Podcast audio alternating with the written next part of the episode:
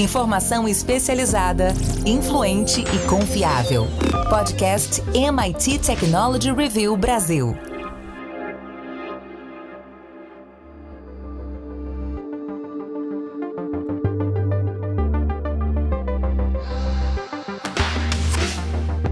Olá, eu sou André Miceli e esse é mais um podcast da MIT Technology Review Brasil. Hoje eu, Rafael Coimbra e Carlos Aros vamos falar sobre os inovadores. Saiu o resultado do Innovative Workplaces. Antes de começar, eu quero dizer que esse podcast é um oferecimento do SAIS Analytics Softwares and Solutions. E também quero te convidar para ir lá em www.mittechreview.com.br barra para encontrar o plano de assinatura que mais combina com você.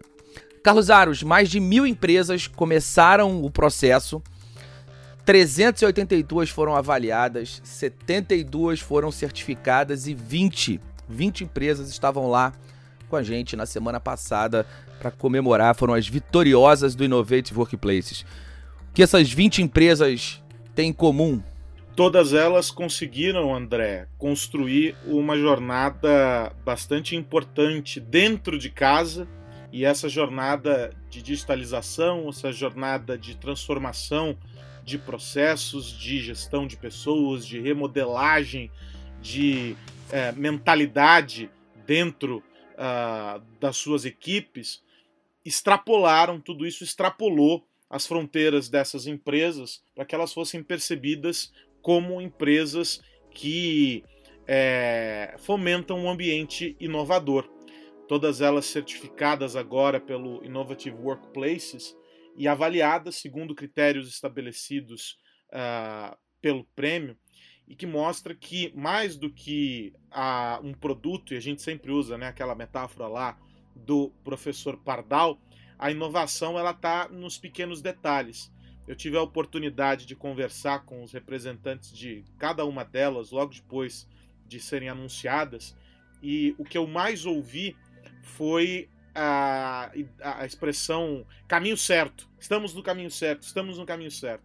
E todos eles dizendo que é um processo que foi coroado na noite da entrega do prêmio, mas um processo longo, que começou meses, anos antes é, da celebração. O que prova que é um investimento que, quando bem direcionado, dá certo. Cada uma dessas empresas num, atuando em diferentes setores, cada uma delas com uma dimensão, com uma atuação muito específica no segmento é, em que se posicionam, e cada uma delas com uma história é, de inovação dentro de casa. Isso que é muito mais bacana. Elas também se colocam lado a lado por serem aquelas que simbolizam esse ambiente de inovação. As que ficaram pelo caminho falharam em algum dos aspectos ou em alguns dos aspectos avaliados, o que mostra que o potencial é bem maior. É preciso só fazer a lição de casa como essas 20 empresas fizeram. Rafa, o, o Aros trouxe essa questão do caminho certo. E teve um ponto que chamou muita atenção.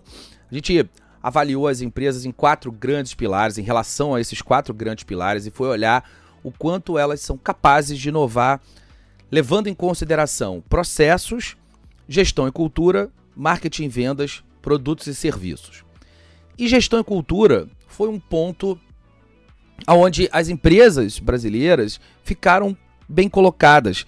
As, os maiores inovadores brasileiros são empresas com cultura forte e uma capacidade de inovar que vem desde lá da, da, da alta gestão. Essa visão de que a inovação é um caminho e não um destino te parece fundamental, Rafa? Inovação é tipo água morna. Se a gente desligar o fogo, ela, essas empresas vão parar de inovar? Vão, André. Esse é um ponto fundamental. As pessoas precisam parar de entender incorretamente, algumas ainda acham isso, que inovação é um momento. Que as pessoas param, ou às vezes até um grupo da empresa para, e aí os gênios ali de aquário decidem criar alguma coisa. E essa coisa é, na visão errada dessa, desse grupo, vai perpetuar o sucesso da empresa. Às vezes até funciona num primeiro momento, mas é preciso ficar bem claro que o mundo é não só dinâmico, como está cada vez mais dinâmico. Então não dá para entender inovação como algo que vai ficar parado no tempo e algo que tem que ser feito só por um grupo de gênios. Não, é um processo contínuo e aí é muito importante esse ponto, né, André, da gestão, é, as lideranças, as pessoas que estão ali de cima para baixo, democratizarem essa cultura da inovação. Muitas vezes as melhores ideias vão vir de quem está num, num departamento ali é, mais relacionado a, a, diretamente ao consumidor, captando informações importantes, entendendo que mudanças são essas, que movimentos, que tendências, que comportamentos novos surgem, e aí sim a gente traz isso para dentro, mastiga ali dentro da empresa como um todo, e quanto mais visões diferentes, melhor para esse processo de inovação. E uma vez que se elabora uma hipótese, se testa essa hipótese e parte para a prática, a gente tem que entender sempre que aquilo ali vai ser um momento. Na sequência, a empresa já tem que estar tá pensando no próximo passo. É impossível parar. Quem ficar parado vai, vai ficar para trás, obviamente, e, e, e, é preciso entender então que esse movimento inovador ele tem que ser extremamente sempre contínuo. Aros, essa essa continuidade pre, nós pretendemos de alguma maneira estimulá-la o Innovative Workplaces ele tem uma dinâmica um pouco diferente de outros prêmios e outras certificações. Apesar da gente certificar empresas que apresentem um determinado resultado, e esse determinado resultado significa estar acima de uma nota de corte do setor no qual ela atua e está entre os 25%, o grupo 25% mais inovador daquele segmento. Isso significa que a empresa pode ser inovadora, pode trazer resultados, mas que se ela não tiver um lugar de destaque dentre os seus competidores, ela sai desse, desse seleto grupo que a gente começou a montar. E, evidentemente, é, ali é, tem os vencedores, o ranking final, que é um ranking geral. A gente nem divulga os, o, o, os resultados e as posições das empresas dentro desse ranking. Então a gente tem um conjunto de empresas que foram avaliadas, as empresas que foram certificadas, e aí são essas que passaram da nota de corte do seu segmento e estão entre as empresas 25% mais inovadoras desse seu setor, os melhores, e esses 25% são definidos por capacidade de execução, e, e a gente olha para esses quatro pilares que eu mencionei, e olha para o quanto de fato elas executaram. Não adianta ter capacidade de execução sem colocar isso em prática, não adianta sair fazendo o projeto sem que a inovação esteja permeada por toda a empresa, como o Rafa falou, senão a gente fica muito mais dependente de uma invenção de um grupo que vai eventualmente encontrar uma solução que vai dar um respiro para a empresa, do que a inovação, essa inovação que nos interessa, que constrói riqueza, que distribui riqueza, que cria oportunidades para esse ecossistema de inovação. E aí, Aros, tem uma questão. Quando a gente olha para o ecossistema de inovação, as empresas brasileiras ainda têm programas de inovação aberta que são tímidos. Na prática, o que a gente observou na nossa pesquisa é que as grandes empresas conseguiram se estruturar em relação a isso. As pequenas empresas são, no final das contas, é, essa, essa área de inovação muitas vezes funcionam como um pedaço desse DNA inovador através desses ecossistemas de inovação, é, mas a gente ainda tem dificuldade de encontrar programas de inovação aberta bem estruturados. Como você acha que a gente vai conseguir caminhar nessa direção, evoluir nesse caminho. Um ponto interessante, André, nessa história da inovação aberta, e aí eu pude perceber também na conversa com alguns dos representantes das empresas, aqueles que mais explicitamente é, trataram é, do tema na, na, nas falas, é, mostraram que a primeira barreira a ser vencida é uma barreira interna que demonstra o seguinte: a empresa tem a certeza de que se estreitar relações com uma outra companhia, pode de alguma maneira baixar a guarda para revelar segredos absolutos que vão revolucionar a história e que, portanto, merecem ficar guardados ali as sete chaves para serem implementados pela própria companhia.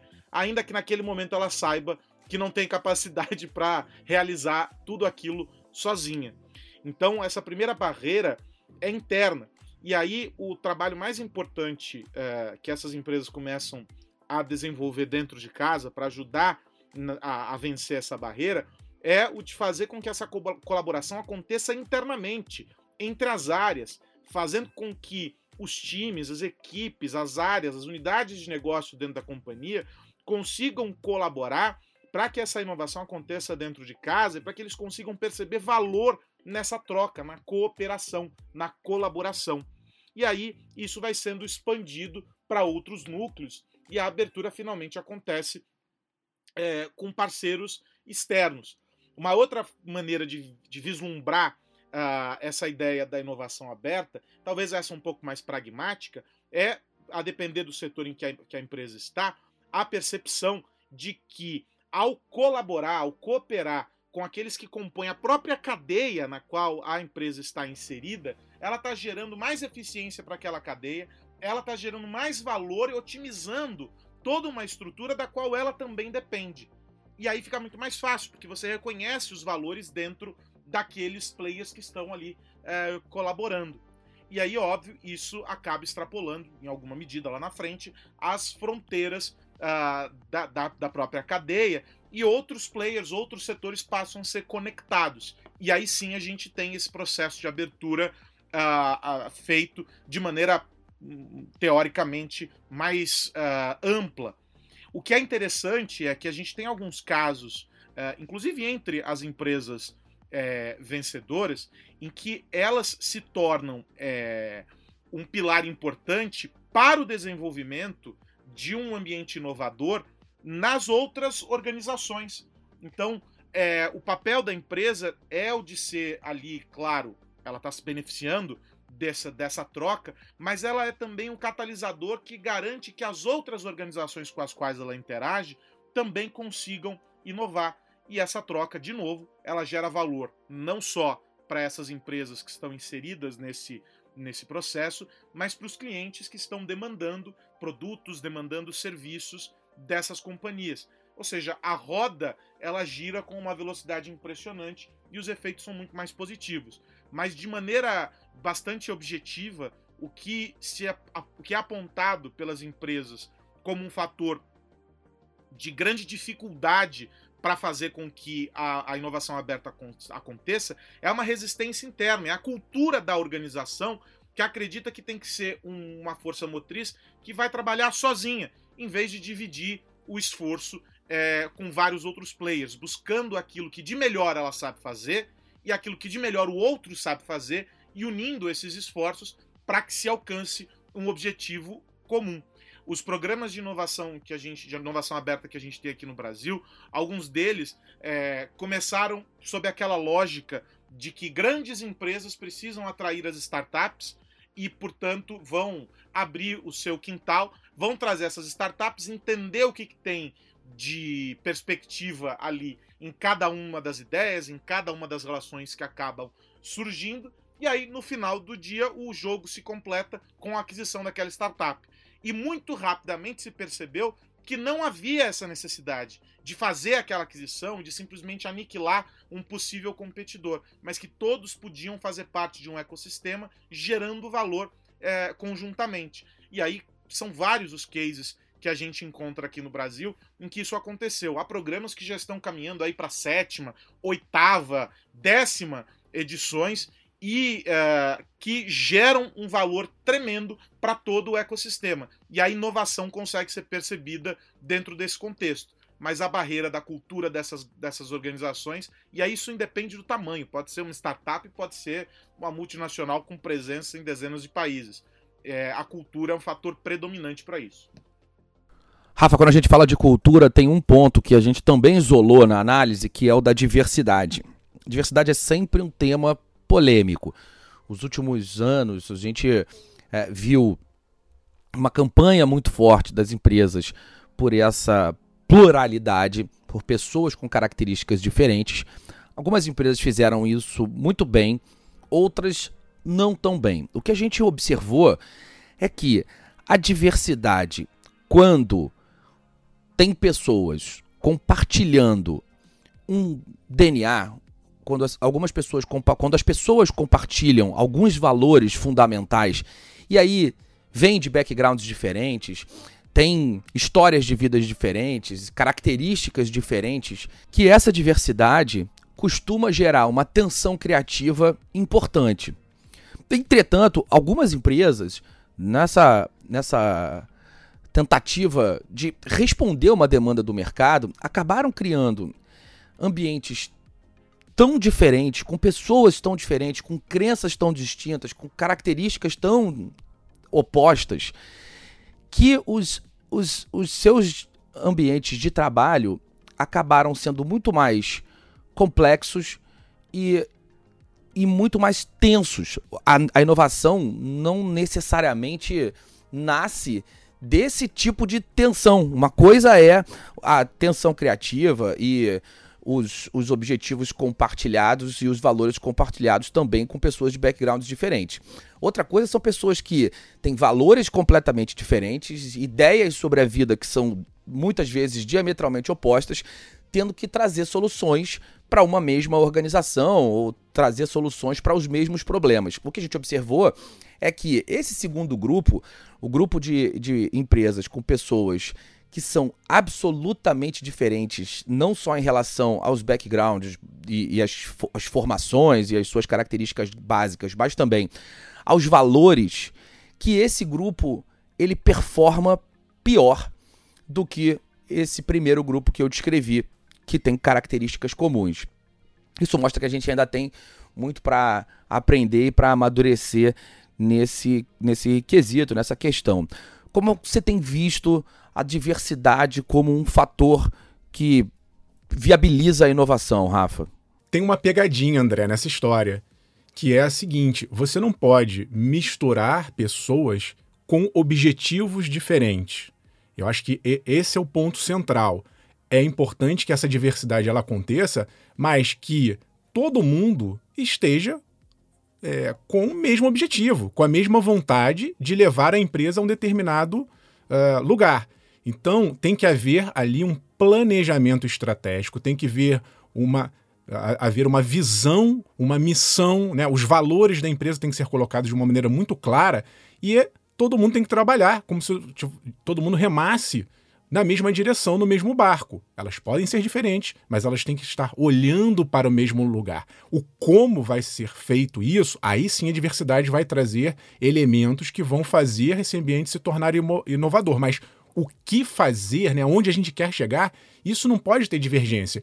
E muitas vezes o que acontece é isso: uma empresa de maneira errada, ela acha que só por colocar pessoas com visões diferentes vai dar certo? Não, porque se todo mundo pensar de uma maneira, ah, eu, a, a empresa quer ir para o lado A, mas eu penso que a empresa deveria ir para o lado B, não vai dar certo. Isso é, isso é uma coisa que parece óbvia, mas as pessoas às vezes não pensam na hora de montar seus times.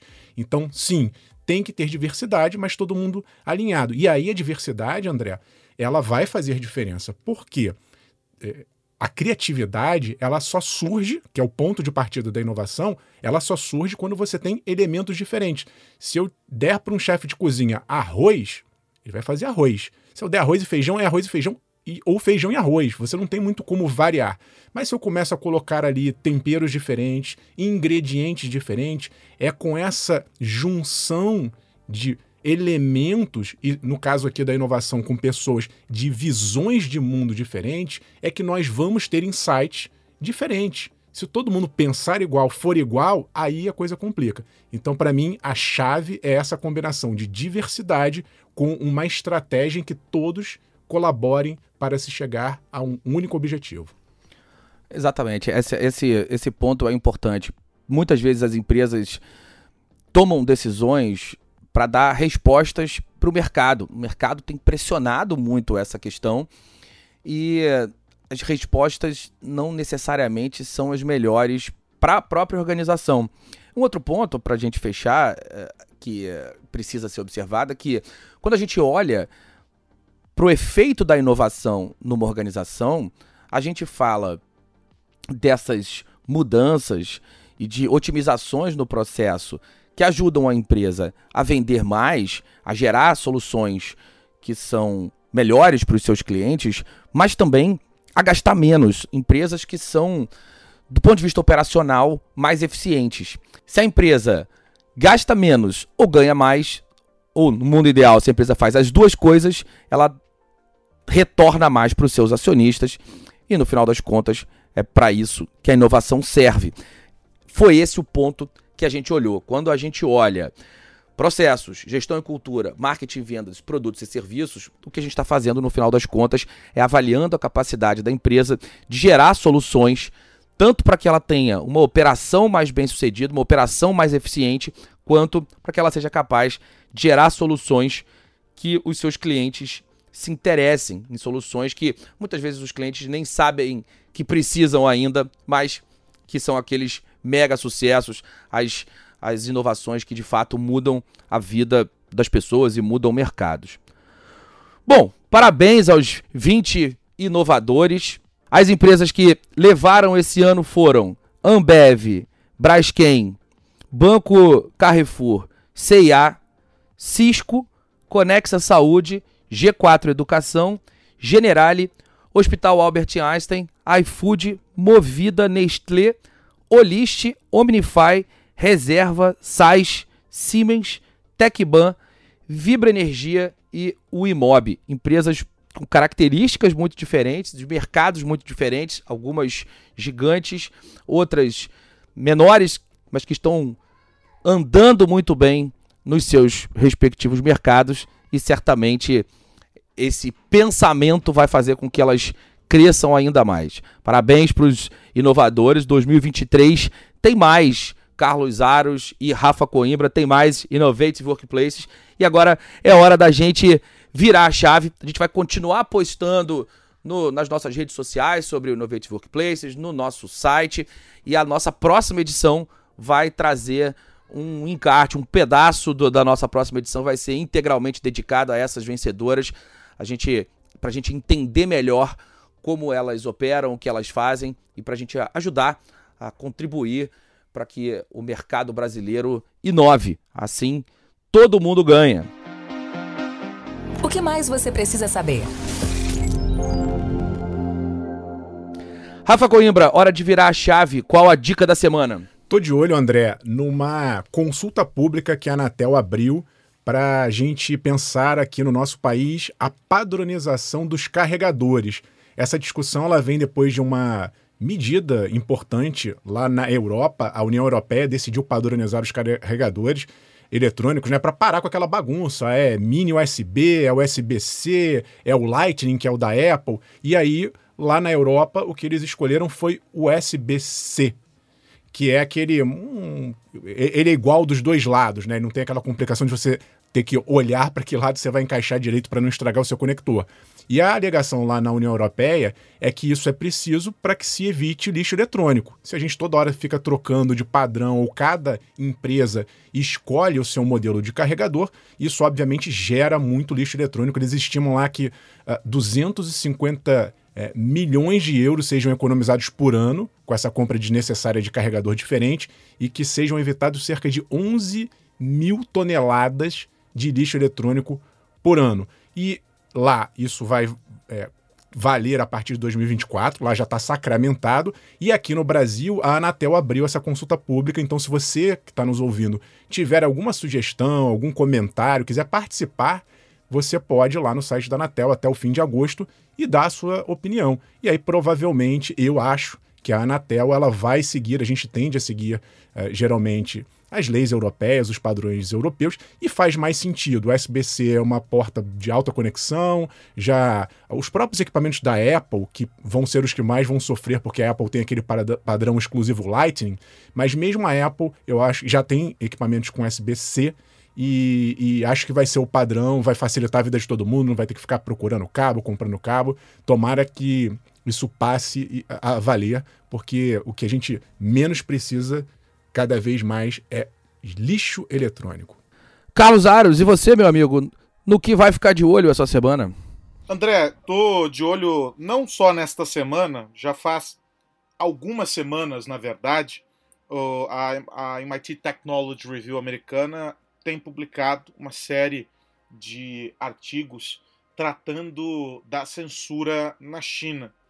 E alguns desses artigos, inclusive, nós já traduzimos e estão publicados em nosso site. Então, mais do que ficar de olho, é também uma recomendação para aqueles que estão nos ouvindo, para que acessem o nosso site para é, conferir alguns desses artigos. E eles tratam da escalada da censura por lá, é, com alvos muito bem definidos. E neste momento são os influenciadores que fazem o shopstream, né? aquelas grandes transmissões em que, por meio de alguns aplicativos, é, eles vendem produtos, eles estão mobilizando as massas e faturando é, muito dinheiro para essas empresas. E aí, claro, no momento em que esses influenciadores começam a ganhar projeção, começam a se tornar figuras com o potencial de criar problemas sob a ótica, claro, do governo, eles passam a perceber, serem percebidos de uma maneira diferente.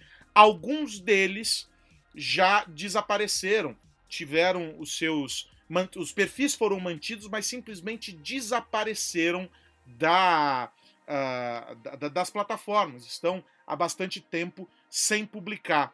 E pelo menos três deles, que são uh, os mais conhecidos dentro de uma plataforma chamada Taobao, que é, é vinculada ao, ao Alibaba, é, desapareceram após um episódio é, que foi entendido por muitos como é, uma crítica ao governo, é, e aí, claro, as autoridades eventualmente devem ter agido, o que acabou levantando suspeitas. Mas agora, o próximo passo dessa, dessa história diz respeito aos comentários online que estão sendo agora, portanto, é, ou pretende-se modelar é, esses comentários online. Então tudo vai partir é, dessa ideia da moderação dos comentários, os live streamers é, tendo o seu modo de agir, o modo de vestir, o modo de se comunicar dentro das plataformas controlados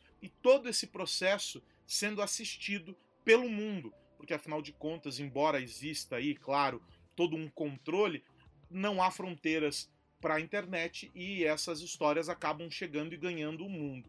Ninguém, evidentemente, se posiciona ou pode agir porque as coisas não ficam claras, mas o que é percebido é que, de alguma maneira, os chineses entenderam, que, ou o governo chinês entendeu, que existe um alcance muito grande, um potencial muito grande sobre os influenciadores. E aí quer, eventualmente, criar essa onda de censura, o que já está sendo percebido como um novo movimento do governo para controlar a disseminação de ideias os influenciadores influenciam demais e agora o governo quer que eles influenciem do jeito certo sob a perspectiva do governo, André.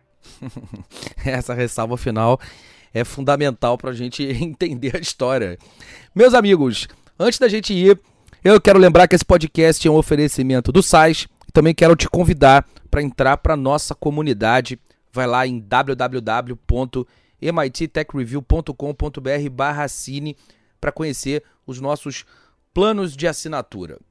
Rafa Coimbra, até a semana que vem.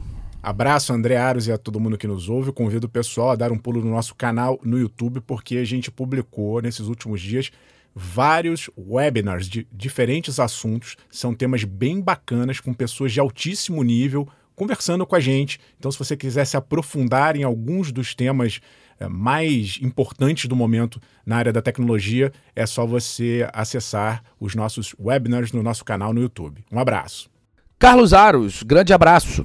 Um grande abraço, André Miceli, Rafa, você que nos acompanha. Eu faço a forte recomendação para que esses artigos que fazem referência aí a essa história na China, para que sejam lidos, eles estão, parte deles já está disponível uh, no nosso site, já estão traduzidos alguns outros devem entrar no, nesta semana aqui, então é só ficar ligado. Vale também conferir uh, um artigo publicado pelo é, Fernando Teixeira que trata de um tema que se relaciona e muito com o nosso debate sobre inovação, que é o papel dos líderes. Ele faz uma provocação interessante. Por que ninguém mais aguenta ler sobre liderança? Os líderes de redes sociais. O artigo está bem bacana, tá lá em mittechreview.com.br. Se você gosta dos artigos que estão liberados lá para o acesso no site, eu faço uma forte recomendação que você assine a Technology Review, porque tem muito mais conteúdo para quem é assinante. É só entrar em mittechreview.com.br barra assine e ficar por dentro de tudo que a gente publica lá. É isso, meus amigos. Semana que vem tem mais podcast da MIT Technology Review para a gente falar sobre tecnologia, negócios e sociedade. Mais uma vez, parabéns aos inovadores, parabéns aos certificados, parabéns às 20 empresas vencedoras, parabéns para as outras empresas pela iniciativa e agora é fazer os ajustes de rota para que ano que vem vocês estejam no grupo dos Innovative Workplaces. Semana que vem a gente se encontra aqui novamente. Um grande abraço para todo mundo. Tchau, tchau. Você ouviu o podcast MIT Technology Review Brasil, apresentado por Tech Institute.